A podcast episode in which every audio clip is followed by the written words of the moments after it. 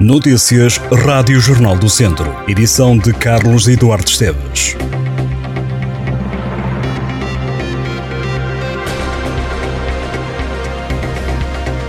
Continua desaparecido o idoso de 86 anos, natural de Múceres, no Conselho de Tondela. O alerta foi dado a 22 de outubro e alguns populares disseram ter visto Justino Simões, ao final desse dia, num café da localidade e depois a conduzir uma carrinha de caixa aberta onde se costumava deslocar. Entretanto, Novas testemunhas afirmaram ter visto o homem no dia seguinte, pela manhã, junto à ciclovia de Tondela. Mais recentemente, há cerca de 15 dias, foi encontrada a carteira do Justino Simões a vários quilómetros do local onde desapareceu. Estava num caixote de lixo e foi encontrada por um popular o caso está nas mãos da Polícia Judiciária, que está agora a investigar este novo dado, que vem juntar-se à carrinha, que também foi encontrada alguns dias depois do desaparecimento. O veículo estava abandonado no local ermo, na zona de Parada de Gonta, e com as chaves no interior. Durante alguns dias, a população e as autoridades estiveram no terreno à procura do homem, tendo integrado os trabalhos um helicóptero que sobrevoou a zona, já que se tratava de uma área com ravinas e locais de difícil acesso o idoso sofre de Alzheimer e já terá tido outros episódios de desaparecimento. Chegaram a contar na altura ao Jornal do Centro alguns populares. Atualmente não estão a ser feitas buscas por Justino Simões, uma vez que não há qualquer pista para onde possa ter ido. A Câmara Municipal e a Junta de Freguesia de Viseu juntaram-se para comemorar pela primeira vez o nascimento do rei Dom Duarte. O monarca que nasceu na cidade faz anos na próxima segunda-feira, dia 31 de outubro o aniversário número 631 do Rei será assinalado com quatro iniciativas. O programa festivo arranca ao meio-dia com a colocação de uma coroa de flores junto à estátua do Rei, localizada no centro histórico da cidade. Às seis da tarde é apresentada a obra Livros dos Conselhos de Rei Dom Duarte, da autoria do historiador João Ferreira da Fonseca. Segue-se pelas sete e meia da tarde uma mostra de falcoaria, promovida pela Associação de Recriação Histórica Portugal e Fidelis. As celebrações encerram às nove da noite com um concerto de música medieval erudita pelo grupo Jugralesca. As três iniciativas decorrem no Museu Nacional de Grão Vasco.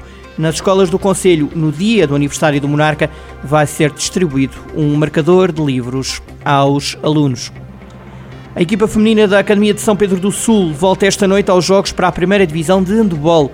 O clube sampedrense conseguiu uma dupla vitória na taça EHF e regressa ao Campeonato Português. Se vencer o Alpendurada, a Academia salta para o segundo lugar, à passagem da quarta jornada do campeonato.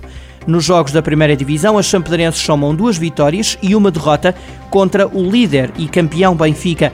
Nesse encontro, que se jogou na luz, a Academia esteve a ganhar ao intervalo por 5 golos, mas acabou por sair derrotada no jogo com as benfiquistas. Neste momento, a Academia mostra-se melhor no ataque, mas pior na defesa em relação ao pendurada adversário desta noite a partir das 9 da noite no Municipal de São Pedro do Sul.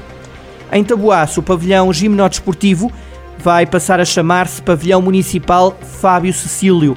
A homenagem do município decorre este domingo e conta com a presença do selecionador nacional de futsal Jorge Brás. O presidente da Câmara de Taboaço, Carlos Carvalho, refere que homenagear Fábio Cecílio é escrever a história do desporto do Conselho.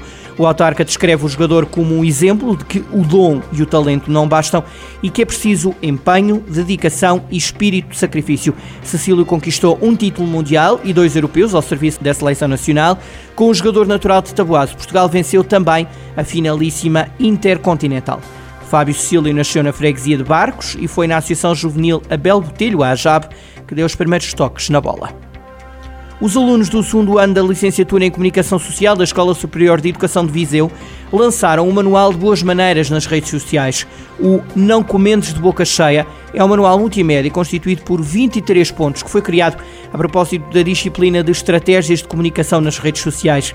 Segundo os estudantes, este projeto foi pensado na lógica dos constrangimentos e desafios provocados pelas redes sociais no sentido de promover uma atitude mais compassiva e empática no meio digital. O manual está disponível na página do Instagram, que foi criada para o efeito.